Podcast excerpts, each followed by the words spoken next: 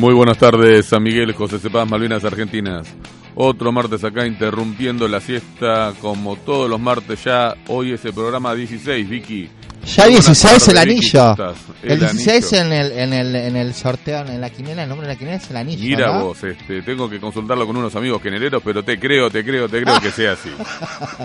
Estamos acá en este programa Memoria y Justicia gracias a la gente linda y simpática de la radio FM Barrial Comunitaria, que siempre nos da este lugar para que justamente podamos pensar en lo que pasó y qué es eh, nuestro futuro inmediato, cuál es nuestro presente, para hablar sobre temas de justicia, salud y qué es lo que pasa justamente en Malvinas Argentinas, en José C. Paz y en San Miguel. ¿Usted dice que pasan cosas en Malvinas?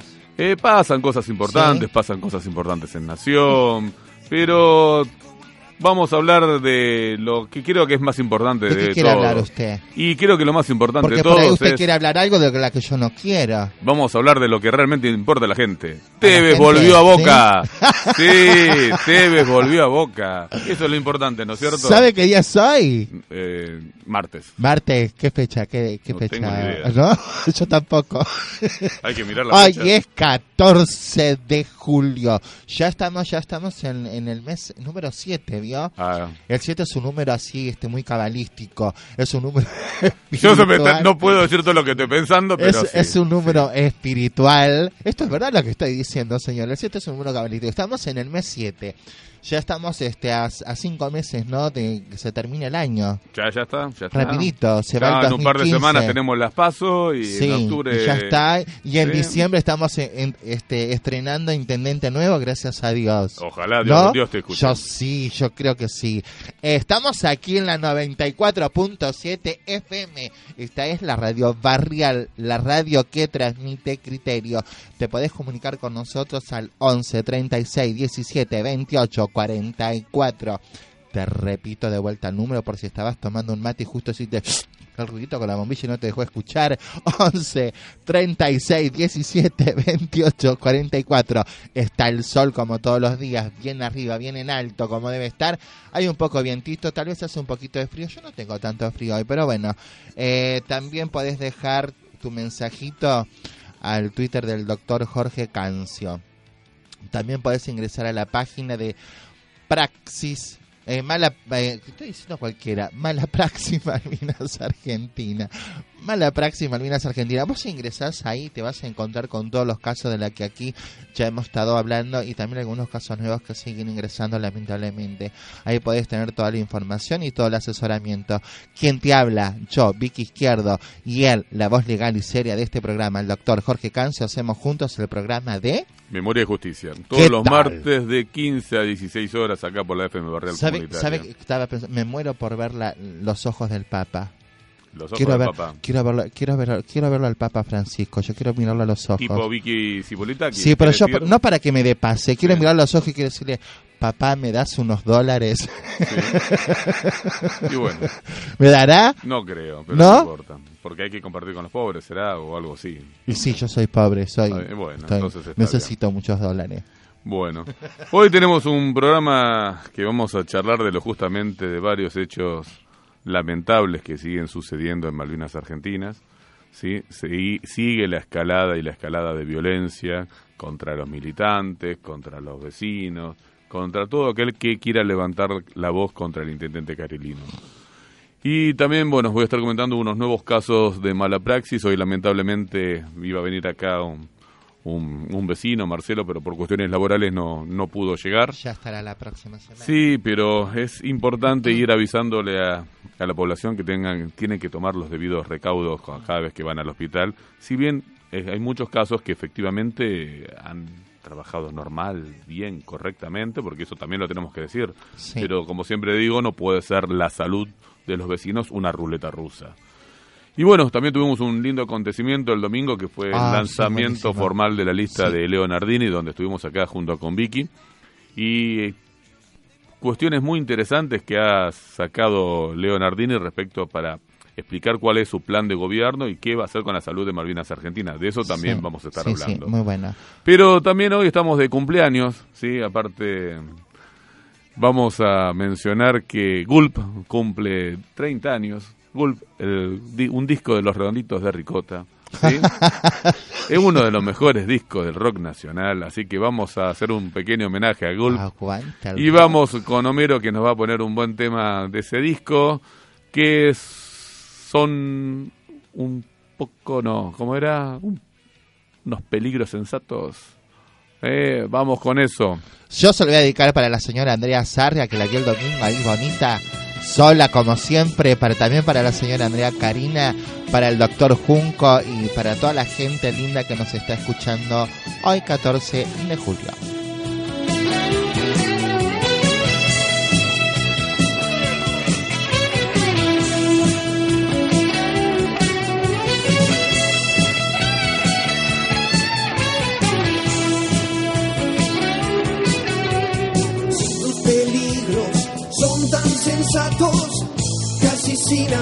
Arrebato.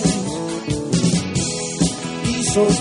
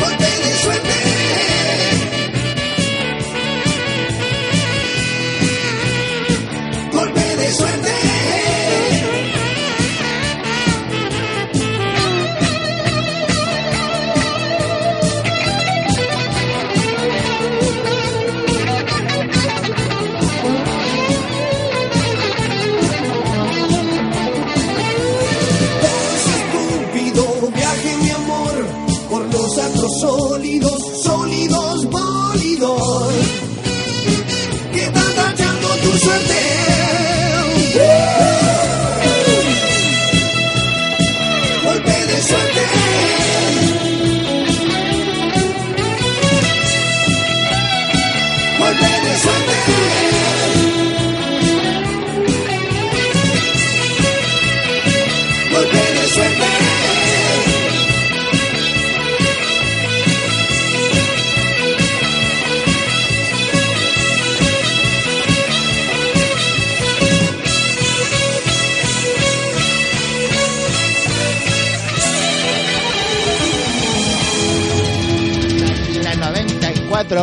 94.7. y me ahogué. 94.7 FM, esta es la radio que transmite criterio. Estamos aquí alojaditos en Santa Brígida, José Sepa. José Sepa es esto, ¿no? Yo tengo una cosa, yo tengo un, yo tengo un, un problema con Vamos con- a dos cuadras de los hermanos José Le Sepas. mandamos un abrazo grande a la señora Corina, a la señora Beatriz y un saludo enorme a nuestro querido ahí que está ahí del otro lado, Homero, quien está en la operación técnica, ahí atento con la música, con el sonido, con todo. Eh, doctor, dígame una cosa. Sí. ¿Usted sería capaz de golpearme a mí? No, ¿por qué? ¿No? No, no, pero justamente pusimos un tema relacionado, ¿viste? Un golpe de suerte, unos pocos peligros sensatos. Eso es eh, un poco de peligro sensato es militar en Malvinas Argentina con las cosas que es. pasan a diario. Hace un tiempito, ¿te acordás? Nos contó Chelo de que tenía un remisito con el cual trabajaba, un remis Sí, de barrio, sí, sí. humilde. ¿qué pasó ¿Qué le él? pasó? Le mandaron los inspectores, nada más que a él, el único remisero trucho de Malvinas, que le quitan el auto y le obligan a pagar una multa de casi 20 mil pesos. No. El auto vale más que él, que, que eso. Pero bueno, Están muy locos. eh, eso Están muy así locos. empezamos el año. Luego, la semana pasada, también comenté de que amenazaron a Mónica. ¿Te acordás que vino Mónica Sí, con el marido? Sí, sí, sí, me acuerdo. Bueno, nada más ni nada menos pasó una moto y le dijo que se deje de joder con Carilino y con el tema de la mala praxis y se formuló también la correspondiente denuncia. eh, denuncia que, te digo, eso fue ya el 2 de julio. Pasé ayer por la Fiscalía de Malvinas y ni siquiera el sumario había llegado. Es decir, está todo en la comisaría todavía. Pero bueno, las agresiones siguieron, pasaron los muchachos del PO, los del Partido Obrero, y ¿qué pasó? Pasaron por Malvinas, los amenazaron, los apretaron, les robaron el material de trabajo el 7 de julio, si no me equivoco. Mismo día, más tarde, quizás la misma gente, ¿sí? Eh, los, me llaman los compañeros de Frente para la Victoria, los muchachos de Colina, diciéndole que los habían golpeado, amenazado y robado, exactamente lo mismo, cuando estaban militando, repartiendo panfletos Ah, acá bueno. en Los Polvorines. Este, yo estaba justo viniendo de San Miguel para, para Malvinas y ahí me digo, ¿dónde están? Estamos acá en la placita de los bomberos, viste ahí en donde nos juntamos Sí, siempre, donde sí, hemos sí. hecho la radio abierta, donde tratamos de difundir lo que pasa con el, con el tema de la salud fundamentalmente. Me dirijo ahí, nos juntamos, eran unos 20, ellos me estaban contando cada uno cómo lo vieron venir, de que andaban en un polo gris, cómo se movían, que eran cinco, que sacaron dos armas, dos pistolas, lo uno lo golpeó a, a un compañero, el otro esquivó el golpe, y bueno, en eso se fueron, se fueron. Bueno, entonces me estaban contando todo esto y yo le digo, bueno, vamos a organizarnos, vamos a ver quiénes son efectivamente las víctimas, quiénes son testigos de esto, porque eran más de 20, Sí. y nos vamos mañana tempranito a la fiscalía eh, para hacer las cosas bien y hacer la denuncia. En eso pasa una camioneta de Carilino, esas camionetas blancas de las pintadas, esas camionetas sin Mm. patente, sin identificación. Que ni luz tienen. No, ni luz Nada. ni nada. Pero eh, tenía un seis luces, eso seguro. Eh, ahí pasan y nos gritan, váyanse, váyanse. Los miramos, no le dimos mucha importancia. Y seguimos charlando porque ya estábamos terminando de aclarar la situación. No pasan cinco minutos que vuelve a pasar la misma camioneta. No vuelve a gritar lo mismo. Pero en ese momento extrae el, el acompañante un hermoso arma, un lindo revólver, bastante grande, por la ventana y nos vuelve a decir, váyanse, váyanse. Ahí uno de los compañeros, éramos varios los que estábamos ahí esperando, charlando, va a un patrullero que estaba nada más que a 50 metros del lugar a decirle, pasó esto, ahí va la camioneta, están armados. Bueno, hasta que reaccionó el patrullero, hasta que se despertó y hasta que lo fue a buscar, todavía lo está buscando. Este, esto es lo más grave, pero ¿por qué es grave? Porque esto vuelve a pasar bajo las cámaras de seguridad del municipio. No son cámaras de seguridad, son cámaras de espiar, ver dónde pueden atacar la patota. Recordemos que con el caso de Celeste Morales, donde se vio la plena acción de la patota, ¿sí? Y la complicidad de la policía bonaerense y la complicidad del sistema de patrullas de Malvinas Argentinas, por eso el director actual, el que nos cuida, Daniel Echeverría, es comisario, es el que está a cargo del comando de patrullas de Malvinas Argentinas. Ellos son los que terminaron procesados porque dejar que la patota le pegue a la gente. Sí. Y esto sigue pasando, sigue pasando. Echeverría, el que está a cargo de la seguridad de Malvinas Argentinas, está con la causa elevada a juicio, elevada a juicio por incumplir sus deberes como funcionario público. Entonces, eso es lo grave. Lo grave es, amenazan a una de las víctimas, amenazan a los de Partido Obrero, nos amenazan a nosotros con un arma de fuego, nos golpean, les roban el material de trabajo y ayer he visto que también a la gente del FIT, que es creo Frente de los Trabajadores, es una frente de izquierda, la verdad que no, perdón, no sé quién, quiénes son ni quiénes los representan, también es una parte también de la izquierda, eh, también les pasó exactamente lo mismo. Entonces, esto es como siempre en Malvinas Argentinas, un método operandi de que si te opones al intendente, ¿qué te pasa, Vicky? Y seguramente te va a faltar la cabeza, te van a faltar las piernas. Algo te va a pasar. Algo te van a hacer. Si no te prendieron fuego en la casa, te sacaron las, la, las ruedas del coche. No sé, algo. Algo te va a suceder. Lamentablemente es así. Este, Sí. Vivimos en un feudo, aparentemente. Vivimos bajo el apriete, vivimos bajo la amenaza. Vivimos este, llorando muchos vecinos a las víctimas del sistema de salud de Malvinas Argentinas. Es más, justamente estábamos hablando con Silvia Burgos, que es una compañera militante, Sí, también está en el CERPAC, Sí. donde ella, este, ella justamente decía de ir organizando junto con el CERPAC una gran marcha contra la violencia institucional, contra las Sí, víctimas de mala praxis, bueno, sí, porque sí. si todavía no llegamos a las pasos, ¿cómo se va a poner esto de acá a octubre, no es cierto? Entonces de ahí la complicación de empezar a sumar hechos de violencia. Recién vamos unas pequeñas causas. Yo no sé si la, la gente de izquierda ha hecho la correspondiente denuncia. Sería genial si lo hicieron que se comuniquen conmigo. Unamos, deben tener a un letrado conocido, un letrado de su confianza, para actuar y trabajar conjuntamente, porque, digamos, mismas personas, mismos hechos, mismo día, y el que fiscal se podrá despabilar un poco, ¿no? Conciencia, ¿no? Exactamente. ¿Sabe que una cosa? Que primero se llevaron a los judíos. Pero, como yo no era judío, no me importó. Después se llevaron a los comunistas, pero como yo no era comunista, tampoco me importó. Luego se llevaron a los obreros, pero como yo no era obrero, tampoco me importó. Más tarde se llevaron a los, a los intelectuales. Pero como yo no era intelectual, tampoco me importó. Después, después siguieron los curas. Pero como yo no era cura, tampoco me importó. Ahora, ¿sabe una cosa? Ahora vienen por mí. Pero ya es demasiado tarde.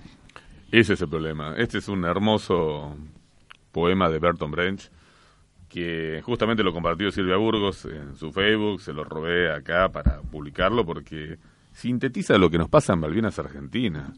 Sintetiza de que si uno no participa, no se moviliza, no está junto con las víctimas, van a venir a golpear a tu puerta. Vas a ir al hospital pensando que es lo mejor que hay, como no se cansa de decirnos Cáceres, que yo lo llevé acá, Javiercito, pensando que era lo mejor que había, y el nene se lo terminan entregando en un cajón. Entonces, si no tenemos la debida conciencia de participar, de informarnos, como siempre decimos, Vicky, agarra Google y pone Carilino Patota. Y fíjate que todo lo que sale. Sale de todo ahí, ¿eh? Pone Carilino Prontuario y fíjate todo lo que sale. Pone Sí. Carilino Mala Praxis y vas a ver todos los casos, las distintas notas, los videos donde las mismas víctimas cuentan sus propios casos. sabe qué pasa también que yo este por ahí lo observo mucho este que hay muchas hay algunas personas por ahí que dicen, "Ah, pero esto están haciendo política, esto están inventando historias, esto se inventan, esto no inventan y esto se inventa, ¿no?"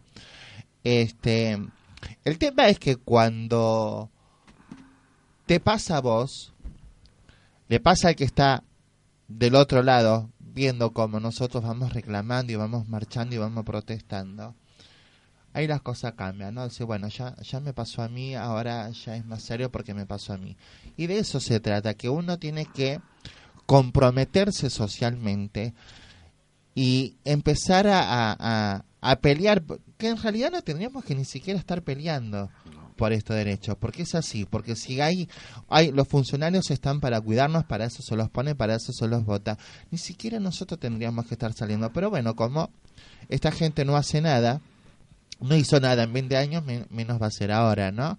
Este, entonces nosotros los ciudadanos tenemos que empezar a salir a la calle, salir a protestar y pelear por nuestros derechos, que nos cuiden en la salud, que nos cuiden en la seguridad, eh, este, también en la educación. Es es una locura. Pero lo cierto es que uno se tiene que comprometer con el otro, ser solidario, protestar, pelear, salir a la calle y, como digo siempre, eh, ahora se vienen eh, las votaciones, las elecciones y uno tiene ese poder en la mano.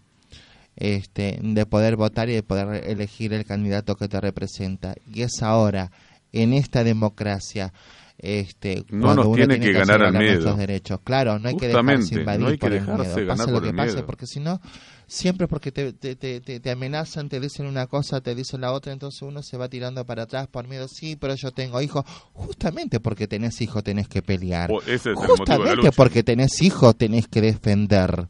No quedarte cruzado de brazos porque tenga porque el miedo te paralice. No, al contrario, salir porque mañana le van a volar la cabeza a tu hijo. es lamentable, pero es así. Y nosotros no, no, no estamos inventando. Un día el señor, me acuerdo el señor intendente Jesús Carilino, dijo que nosotros éramos títeres. Y un invento. Un invento. Sí, ¿De sí. qué? Digo, ¿de qué? Lo que le pasó a mi papá no fue un invento. No. Ahí nos conocimos justamente, Vicky. Claro. Justamente a Lo que le pasó a mi padre no fue un invento, no lo inventé yo. Sí, sí, sí, y por suerte tuvimos, eh, pudimos accionar rápidamente para Sacarlo, del gracias a. Dios, gracias a Dios. Pero Pero, bueno. lamentablemente hay otras víctimas que no tuvieron la suerte de poder salir de ahí caminando, sacarlo vivo. No, pasó no. eso. Y la violencia sigue, sigue. Me había olvidado de contar, por ejemplo, los grandes carteles, porque justamente como hacer pegatinas, hacer pintadas, es muy peligroso para los militantes. ¿Por qué? Porque justamente ahí viene la patota, donde te golpea, te amenaza. Eh, Solamente Leonardín está haciendo campaña casa por casa y con unos grandes carteles que estaban acá en el parador Mm. de Ruta 8, sobre la 202. Esos carteles justamente se los rompieron.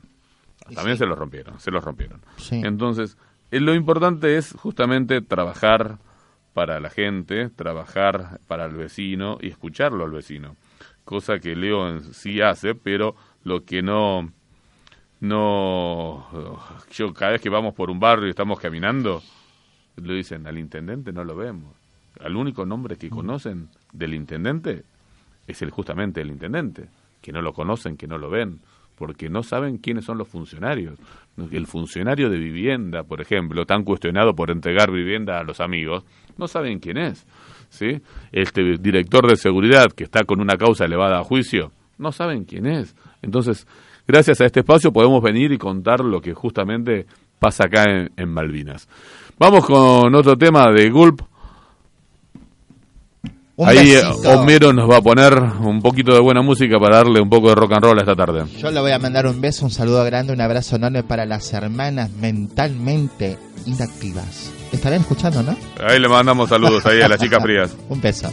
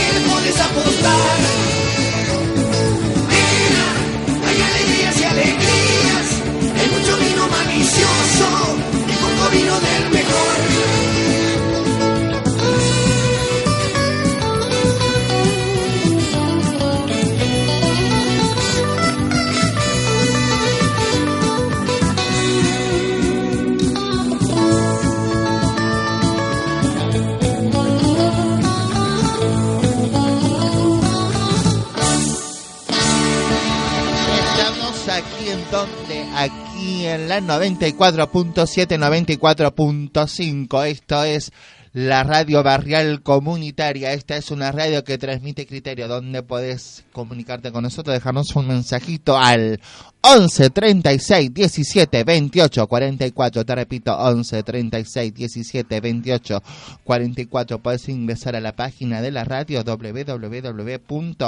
www.fmbarrialcomunitaria.com. Te repito, www.fmbarrialcomunitaria.com. También podés ingresar al Twitter del doctor Jorge Cancio, arroba doctor Jorge Cancio. También podés ingresar a la página de Mala Praxis Malvinas Argentina. Estamos aquí, son las 3, las 3, las 15, y 15 y qué? 15 26. y 26 minutos, 14 de julio, mes 7 del año 2015 y yo estoy aquí diciendo, doctor, una pregunta. ¿Cómo? Eh, no, Vicky? hablando de mala praxis, ¿no?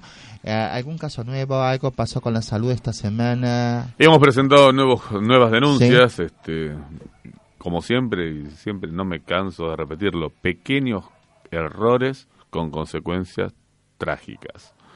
Este, un joven, eh, un joven vecino acá de la localidad de Adolfo Sordó, Mm, ingresó con dolores, estaba doblado, tenía un poco de fiebre y le dicen, no, no es nada, vaya a su casa.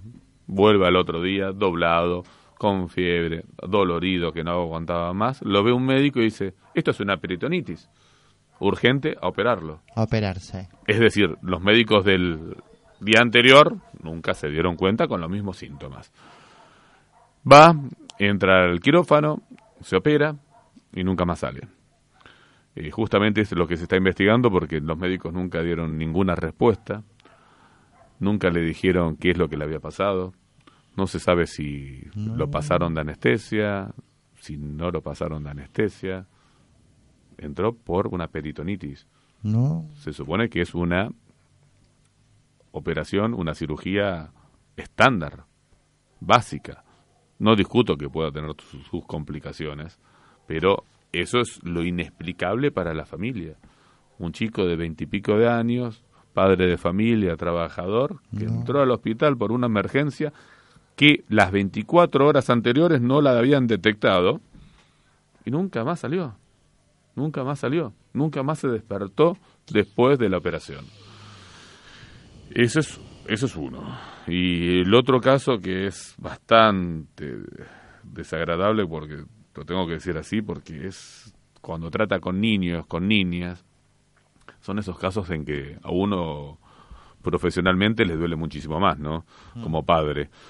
Eh, saber que viene una nena a operarse que tenía un problema cardíaco congénito, que estaba debidamente tratada, que la traen porque son del interior con la obra social, sí, importantísimo este dato, la traen con la obra social a operarla acá porque el centro de robótica, el centro de no sé qué y el pirimunín que tienen acá es Mm. lo mejor para esta área de control de operaciones de corazón.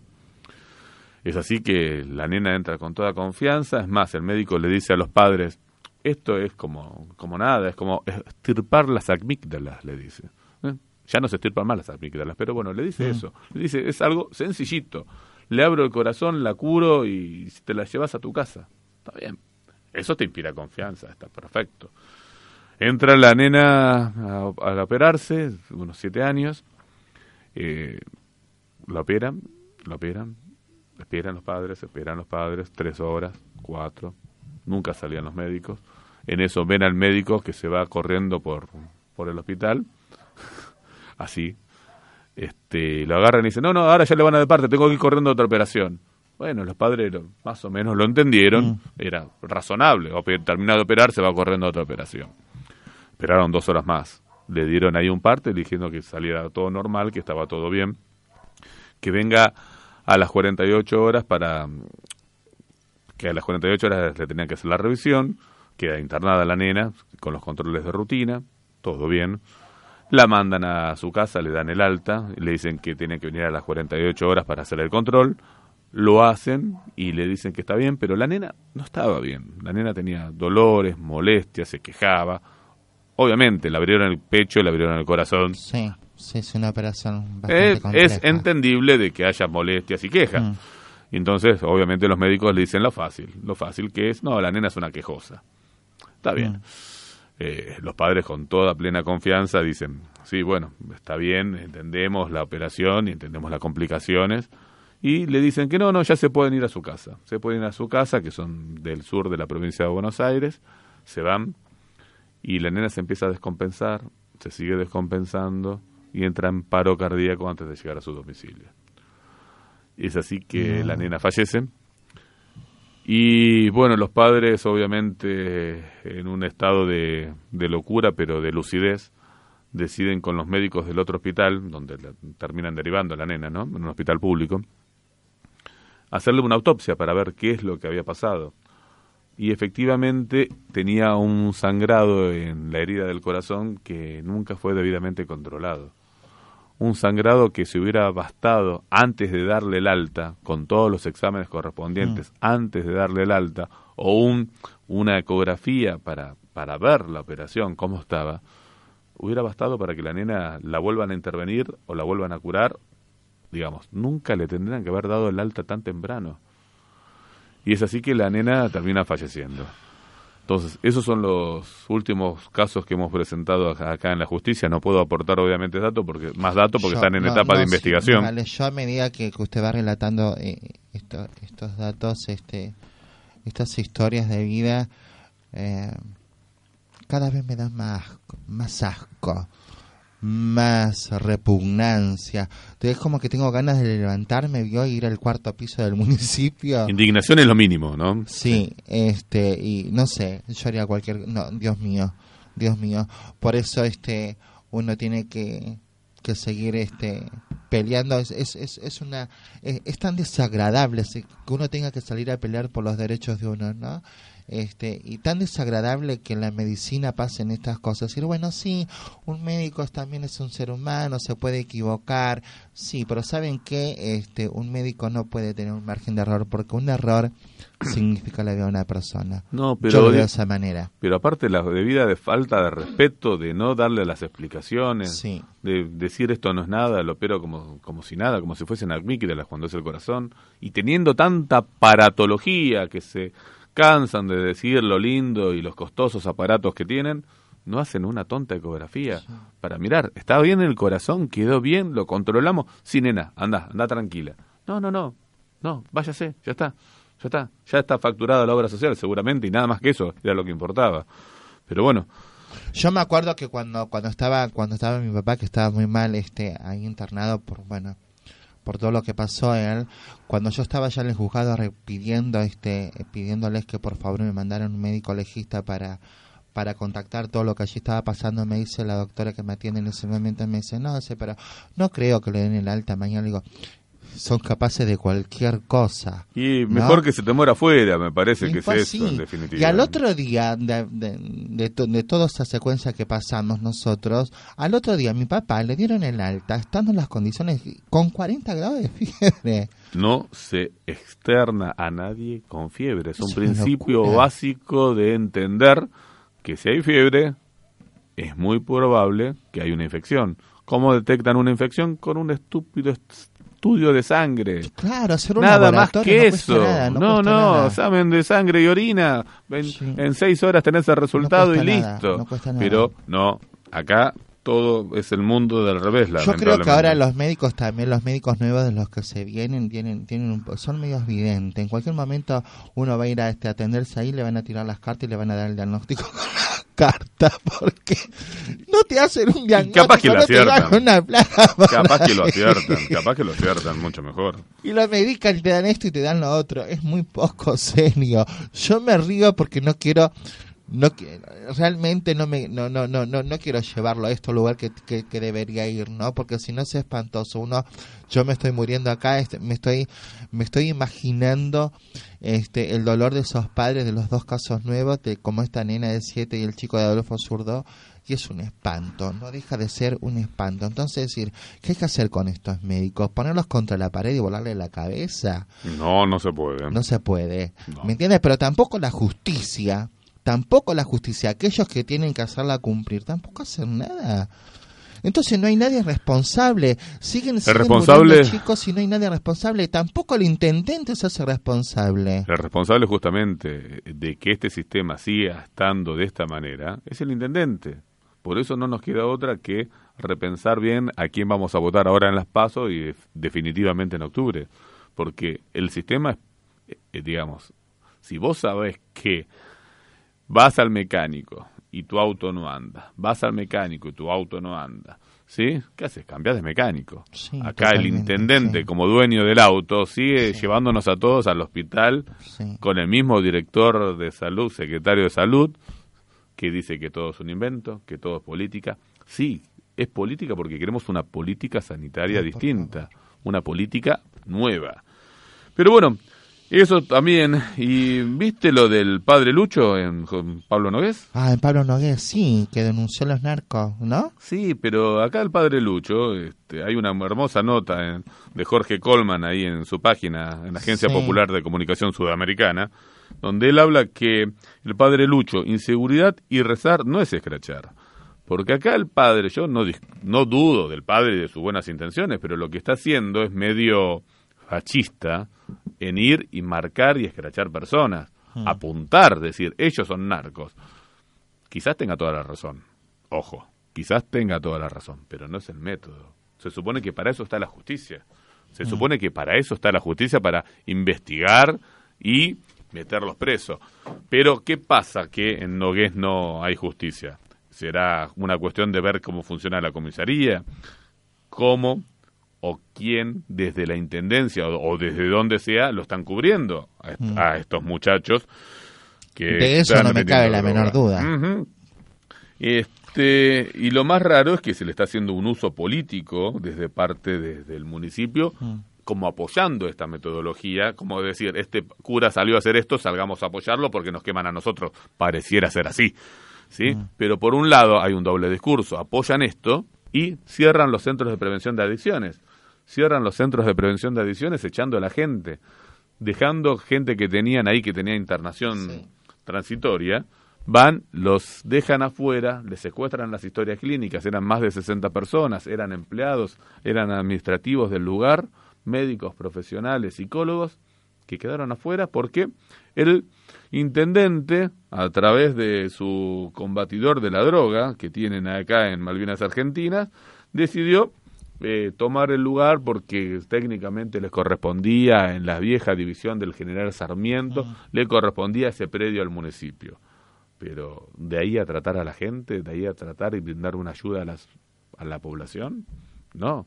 Digamos, por un lado querés escrachar al que vende droga, supuestamente, pero no haces nada para evitar la prevención. Entonces, de ahí ese raro doble discurso que, que no, no, no, no lo entiendo. Eh, y tengamos en cuenta algo. Acá se acaba de crear por la policía bonaerense un, un comando especial que, especializado en, la, en narcotráfico, ¿sí? en la vieja comando de patrulla que está en Adolfo Sordo. Pero, ¿qué otra medida efectiva se ha hecho para combatir la droga en Malvinas Argentinas? Hay medidas. Exactamente, no, pero donde tienen que cuidar a los muchachos que están en adicciones, se las cierran. Pero nosotros, cuando he presentado un proyecto de seguridad ya en el 2007, lo reeditamos en el 2011 y lo vamos a reeditar ahora en el proyecto de seguridad, lo que habíamos pedido, planteado, era la necesidad de que fuerzas federales intervengan por el tema de del, los delitos de narcotráfico y también de trata de personas. ¿Por qué la necesidad de que sean fuerzas federales y no la policía de la provincia de Buenos Aires? ¿Por qué? ¿Por qué? ¿Qué pasa? ¿Qué, qué te pensás que pasa con la policía de Buenos Aires? Muchos Eh. dicen que es parte del problema. Entonces, Y hay mucha corrupción. A mí me consta eso. entonces, ¿qué pasa? Si vos pones dos fuerzas distintas Hmm. o se controlan una a las otras, Sí. ¿sí? Suponiendo que seamos buenos, o se encarece el precio del producto, porque en vez de pagarle uno van a tener que pagarle a dos. ¿Y ahí qué pasa? A menos se sube el precio, porque todo es una cuestión de oferta y demanda, y se saca la droga de las calles de otra manera también. sí. ¿sí? Pero nosotros no solo pro- proponíamos eso como el Frente para la Victoria, sino también proponíamos que haya un juzgado federal para evitar esto que te estoy diciendo, de que Yo las no fuerzas sé. se corrompan. Yo no sé, yo, yo escucho, escucho, escucho, escucho, escucho y veo la realidad es otra, ¿no? Este, digo, tengo, ojalá que, que, que, este tema de, las de las drogas desaparezcan, que los narcos desaparezcan. Pero si las personas que están en el poder, aquellos policías, jueces, fiscales y todo lo que está relacionado con estos temas de, la justicia, ¿no? Que deberían tomar carta en el asunto y no lo hace. Digo, si la misma policía, la misma policía te, te, te, te- hoy te facilita la droga para que la vendas. Y si no le vendes para ellos se complica. Y si no le vendes para ellos... Es lo que este, dicen muchos mal hablados, pasa. que los cuales yo no creo que sea así, pero efectivamente. No, no, cuando más de uno te lo dice, ya No, no, ya- ya es así. Yo voy a decir, es así. La policía de Pablo Nogués, señores, y la policía de Tortuguitas, el comando de Tortuguitas, distribuye drogas, cocaína a chicos y a chicas travesti de la ruta número 8 para que sea vendida y después ellos recaudan todos los fines de semana. Y yo no tengo miedo de decir estas cosas.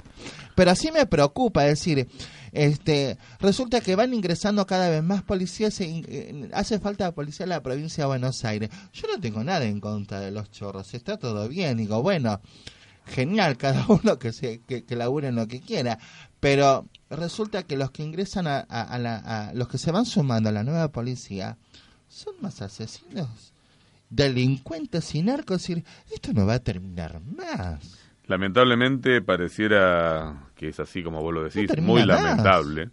Pero bueno, justamente por eso lo que nosotros proponemos es el control no solo con la policía bonaerense, ¿sí? Porque ya tienen la policía bonaerense que pareciera, ya, ya lo hemos hablado en varios casos, que no hace lo que tiene que hacer. Tiene una policía comunal que me causó mucha gracia los otros días, justamente Andrea Sarre me mandó un, un tuit acá diciendo que los muchachos de la policía mu- comunal, ¿sabés qué estaban haciendo? Estaban pintando de amarillo los cordones. Estaban pintando de amarillo los cordones los cadetes de policía. Y entonces yo dije, claro, amarillo, cordones, policía, es la pintura que le mandó Macri y no Macri. usaron, y no usaron. Entonces, para mí que fue eso, sinceramente. Pero bueno, entonces, este es, es lo que hay acá, lamentablemente, en Malvinas.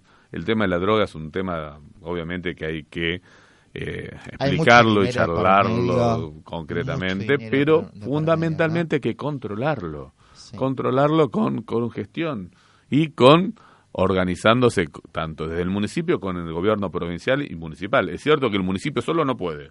¿sí? Totalmente. Pero si gestiona bien con las autoridades nacionales y provinciales, se puede mejorar. Porque si no, lo único que estás haciendo es darle el negocio a unos pocos. Sí, Entonces, eso no es lo que corresponde. Vamos con otro tema de Gulp, ahora que se cumplen 30 años de este hermoso disco. Acá, y después vamos a estar hablando de lo que, del e- hermen- em- evento hermoso de que tuvimos este, El domingo. ¿no? este domingo pasado. Sí, sí, sí, sí. Seguimos acá en la 94.7, Radio Barrial Comunitaria.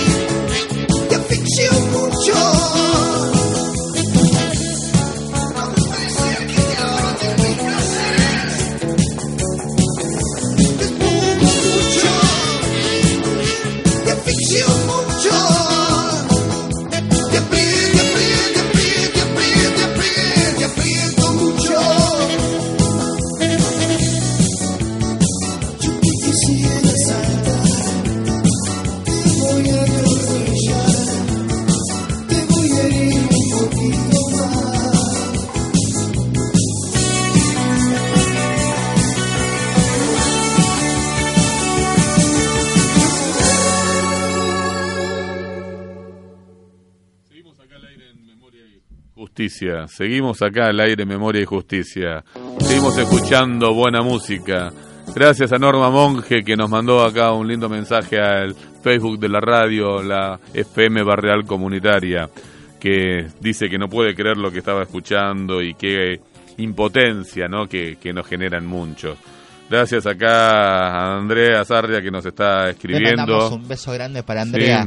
Eh, le seguimos buscando. Yo le sigo buscando novio para Andrea, ¿eh? Hay que buscar acá eh, un candidato. Sí, sí. Y también acá nos manda Marcela también ahí que nos pide unos temas lentos, pero no, acá no pasemos música lenta, ponemos todo rock and roll nada más. Iba a empezar consumo, pero bueno, al saber que será la semana que viene que empiece consumo, porque tengo ganas de escucharlo y venía escuchando eso en la radio, pero sabiendo que se cumplieron los 30 años de este disco, de donde uno empezó a 30 hacer años, redondito y de ricota. Exactamente, vos recién nacías y mira, ya, ya había buena música. Ya, ya había buena música. Pero eh, qué lindo que fue el domingo escuchar, Dios. escuchar eh, y ver eh, en el escenario a Leonardini, a toda la lista de concejales, consejeros gente. escolares. Y tenemos que rescatar un par de cosas importantes de lo que él dijo. Él, entre sus cuestiones de salud, dijo bien claro algo que parece raro, ridículo. Pide una salud gratuita. ¿No es ridículo? ¿No es raro eso? A mí me... so- sí, yo digo, ¿será que está hablando acá en Malvinas? no, no sé, yo... Pide que la salud sea ¿Qué gratuita. será? Yo creo que el 95% de la gente fuera de Malvinas que nos escucha dice, este muchacho está loco. ¿Cómo va a pedir la salud por ahí- gratuita? yo a veces cuando he ido para ir al hospital a atenderme en algún momento, decir, bueno, este le, eh, le piden un bonito colaboración, bueno, qué bueno, uno se siente, dice, bueno, uno colabora con el hospital y está bueno eso. Pero resulta que cuando llega a Ventanilla no es un bono colaboración. No, no, no, no, no, es un bonoso coacción. Justamente es lo importante que, que Leo diga esto, que ¡Cobra quiere, divino! que quiere para Malvinas Argentinas una salud gratuita, algo tan básico, algo tan común que en todos lados se entiende, pero menos en Malvinas Argentinas. No se entiende. Cuando en Malvinas Argentinas los bonos contribución, que no dicen a quién contribuís, ¿sí? son impuestos, son Sí, totalmente. de forma obligatoria, Sí. pague o pague o pague. ¿Quiere sacarse una placa? Varios espere, estudios también, espere sí. tres meses. ¿Quiere sacarse una ecografía? Tres meses. Salvo que te mandan al centro de estudios amigos y ahí lo hagas en 24 horas, obviamente. Pagando, todo se soluciona mucho más rápido. Entonces, es increíble escuchar de un candidato a intendente que pida que la salud para sus propios vecinos sea gratuita. Sea gratuita. Cuando ya entendemos que la salud tiene que ser gratuita y universal desde hace años. Totalmente. Desde Carrillo, desde el primer ministro de Salud peronista de Carrillo, sí, que estableció esto, lo de la gratuidad de todo eh, procedimiento y atención médica. Y entre otras cosas importantes, lo que él pide es plantear en el proyecto de salud para Malvinas Argentinas lo mismo que ahora está haciendo Scioli con los UPA. Los UPA, que es- son centros brasileños, que unidad de pronta atención, ¿sí? que son pequeños hospitales intermedios. ¿Por qué? Porque esto nosotros en realidad ya lo veníamos planteando también en el proyecto del Sí, hace 2007, en el 2011, pero bueno, la realidad marcó que el intendente sigue en su cargo. Nosotros ya desde ese momento planteábamos la necesidad de que las salitas, las 32 salitas, funcionen las 24 horas, que funcionen los 7 días. Usted me hace Y reír. así, y así, este, acercar la salud a la gente, porque es mucho mejor que esté descongestionado el hospital para causas graves. Llevar un chico que está enfermo con varicela al hospital donde hay un otro montón de chicos porque no tienen salita, es pasarle las varicelas a todos los chicos. Sí. ¿sí? Es mandarle varicela Ahora. y cuando te curas la varicela viene el otro pibe que tiene papera y así en vez de generás un hospital de prevención, generás una máquina de contagiarte enfermedades. Yo digo, no, yo lo miro, lo escucho cuando usted habla con todo el amor. mundo, Usted sabe que yo lo requiero, lo rebanco. Digo, ¿o este es un pelotudo? ¿Es un reverendo ingenuo? ¿O me está cargando? Digo, ¿qué 33 salitas? ¿De qué 33 salitas me habla que están desmanteladas en Malvinas Argentina?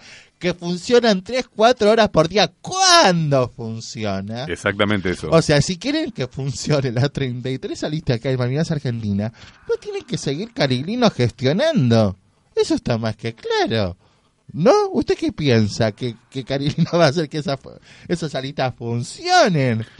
¿Saben qué? Esas salitas, algunas de esas salitas también, yo sé que algunas de esas salitas pasan cositas por allá adentro. Sí. Algún paquetito de cocaína y otras cosas más. Sí, sí. Todo, todo, todo No es sé, posible, todo no es sé. posible. Pero fundamentalmente, en temas también hay que entender la necesidad de unir justamente el tema de salud con seguridad. Si Sí. vos tenés las 32 salitas en serio, ¿sí? que los lugares están funcionando, Y yo he visto tampoco, salas, eh. tampoco podés dejarlo salas. desamparadas. Sí. Si tenés médicos, tenés un enfermero, te digo que las 24 horas, perdón, para hacerlo fácil, eh, te pasa algo en Adolfo Sordó a las 10 de la noche, 9 de la noche, los vecinos no van al trauma, no van a, a, a Nogués. Se cruzan a Don Torcuato, se cruzan a, a la salita de 26, y ahí vos vas a ir, y saben que Massa obviamente no es santo de mi devoción, para nada, ¿no? Pero siempre lo comparé con el sistema de salud de Malvinas Argentinas, y esas salitas funcionan. ¿Qué vas a encontrarte? Un administrativo, una enfermera y un médico. Si es una cuestión urgente, te van a poner la ambulancia que está ahí y derivarte al hospital. Pero si es una cuestión tonta, entras intoxicado, entras con un brote de alérgica, alérgico, te dan un decadrón, te inyectan, te estabilizan, ves que está bien, te mandan a tu casa. Si es importante, grave, vas al hospital. Y eso es necesario. Y funciona. ¿Y por qué te digo que tiene que estar del mano del tema de la seguridad? Porque obviamente si tenés médicos, tenés enfermeros, tenés eh, todo un pequeño grupo de profesionales las 24 horas, también tenés que tener un patrullero en el lugar. Entonces, eso es lo importante. Le da salud y le da seguridad a los vecinos. Eso es lo que hay que coordinar y armar.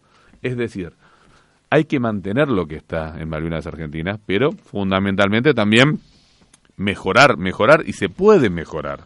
Los hospitales que sean lindos y hermosos, como, como efectivamente lo son, no dudo de que eso hay que mantenerlo. Pero ¿qué pasa? Pasa que hay que controlarlo, supervisarlo y ver que efectivamente no nos basta que hayan y construyan grandes y grandes hospitales. Porque si lo, se construyen grandes hospitales, el único razonamiento que tenemos es que la salud es un negocio. Y entonces no queremos eso, queremos que la salud sea gratuita, como dice Nardini, queremos una salud distribuida en todo Malvinas Argentinas, no en un área específico, y así poder avanzar con este tema. Y otra cosa que también a los profesionales, tanto enfermeros, to- todo, todo en el área de la salud, ¿no? Este, que deben ser bien pagos, remunerados como corresponde. ¿Y sabes que eso que me dicen que son ¿No? bien pagos? Sí, sí, sí. Varios profesionales me han dicho de que han he charlado con ellos, me dijo, he dejado, perdón, no acepté trabajar en Malvinas Argentinas, si bien me pagaban un casi un 20% más que en el otro hospital, porque mi, especializa, mi especialización era en gerontología, con abuelos, y me pedían que haga gerontología, pero también que cubra la guardia pediátrica y que también haga la guardia de tal otro. Entonces dije, no, yo no quiero ser un mercader, ¿sí? Yo soy un especialista en este área. Sí. Eh, creo que no son las mismas patologías que puede tener un bebé, un recién nacido, justamente con un abuelo. Pero bueno, entonces, esas son las cuestiones que hay que ir mejorando y cambiando en Malvinas Argentinas, que son, que son varias. Pero me llamó mucho la atención y que la gente no, no caiga en esto algo tan sencillo, como dijo Leo, lo de pedir una salud gratuita en Malvinas Argentinas. Porque creo que en ningún lugar se entiende o lo dan sobreentendido que la salud es efectivamente gratuita. Yo creo que la salud y después el tema del agua, que también él, él lo tocó, ¿no? El tema de las cloacas. Cloacas y agua, eso genera salud. Eh, claro, eh, son dos prioridades en Malvinas Argentinas que soluciona, solucionando eso en Malvinas Argentinas, ¿saben qué? ¡Pum! para arriba. Exactamente. exactamente. Porque, eh, aparte, este, eh, eh, se evitan, con el tema del agua se evitan un montón de infecciones, un montón de chicos enfermos, un montón de problemas con abuelos, este, barrios que quedan bajo el agua, inundados, que pierden un montón de cosas cada vez que llueve. O sea, hay, hay, hay mucho trabajo que, que nunca se hizo en Malvinas Argentinas, ¿no? Con esta gestión de este señor intendente Jesús Carilino. Y bueno, lamentablemente es, es lo que tenemos y es lo que queremos mejorar. Para eso estamos. Este, se hace, nos está acabando el programa. La idea de este programa, como siempre lo digo, eh, gracias a que nos dejan venir acá a charlar y explicar lo que nos pasa, es contar lo que nos pasa acá en Malvinas Argentinas, en José Cepaz, en San Miguel, explicar lo que pasa con la salud para estar prevenidos, no estar paranoicos, pero sí estar debidamente prevenidos Sí, en cómo poder accionar. Acá María del Carmen Romano, que la tengo que invitar acá que venga al programa, una gran docente, este, y una gran militante acá también, este, es- te digo, la traemos a María del Carmen Romano, tenemos que hacer un programa de tres horas por cómo habla, pero es, es, es un placer realmente escucharla. Nos mandó una invitación especial acá, un pase VIP nos mandó acá, que dice, tenemos el agrado de invitarlo a usted al acto de presentación de la plataforma de gobierno por un nuevo San Miguel. Scioli presidente, Laporta intendente. Esto va a ser este viernes 17, 18.30 horas en Intendente Irigoyen, 1992, Ah, esquina bien. Granaderos a Caballos, acá en San Miguel. Acá es un, son unos compañeros, así que obviamente veremos si podemos asistir y estar ahí, Apoyando a- ahí. apoyándolo porque Sí. Es siempre importante escuchar y ver qué es lo que se puede hacer, porque Totalmente. también acá en San Miguel es importante le- la necesidad de plantear un tema de un cambio y ver cómo, cómo va evolucionando la política de Malvinas Argentina, cómo va evolucionando la política en José Cepaz, cómo va evolucionando la política acá en San Miguel, que parece ser tanto San Miguel y Malvinas Argentinas tienen un común, común denominador, que es masa, pero como yo te decía recién, lo tienen de común denominador, pero no si- ni siquiera copian lo bueno. Porque lo que estaba hablando del sistema de salud de, de Tigre, Sí. de las salitas de Tigre, son un lujo comparado con cualquier sala que no existe en Malvinas Argentinas. Entonces, eso es lo importante para, para poder pensarlo y avanzar. Así que nos estamos despidiendo con otro tema más de Gulp para cerrar acá este programa Memoria y Justicia. Les mando un gran beso y saludos a todos. Saludos acá a Marcela, que nos manda felicitaciones por el programa. Y bueno, nos estaremos escuchando el próximo martes. Chau, Vicky. El, el próximo martes, ¿qué, qué, ¿qué fecha es? 21, estamos por ahí, ¿no? 21 que vamos a estar de feria, vamos a ver cómo organizamos el próximo programa. Claro, sí, sí. Exactamente.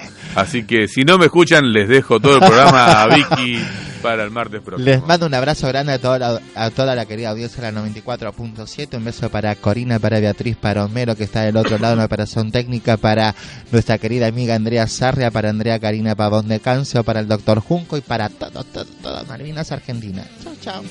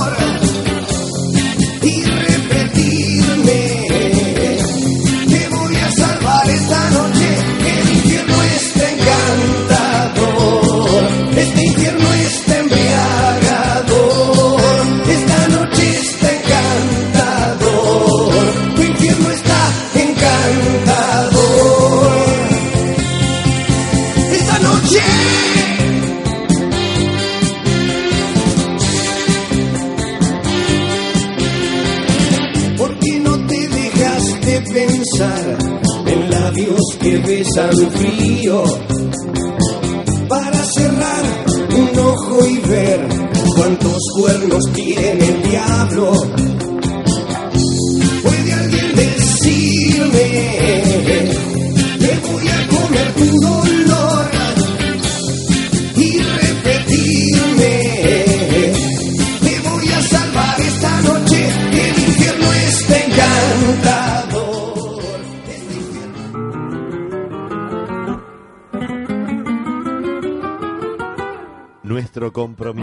Cuando una radio promueve la participación de los ciudadanos y defiende sus intereses, cuando responde a los gustos de la mayoría y hace del buen humor y la esperanza su primera propuesta, cuando informa verazmente, cuando ayuda a resolver los mil y un problemas de la vida cotidiana, cuando en sus programas se debaten todas las ideas y se respetan todas las opiniones, cuando se estimula la diversidad cultural y no la homogenización mercantil, cuando la mujer la comunicación y no es una simple voz decorativa o un reclamo publicitario, cuando no se tolera ninguna dictadura, ni siquiera la musical impuesta por las disqueras, cuando la palabra de todos vuela sin discriminaciones ni censuras. Esa es una radio comunitaria. FM Barrial 94.7, asociada a AMARC, Asociación Mundial de Radios Comunitarias.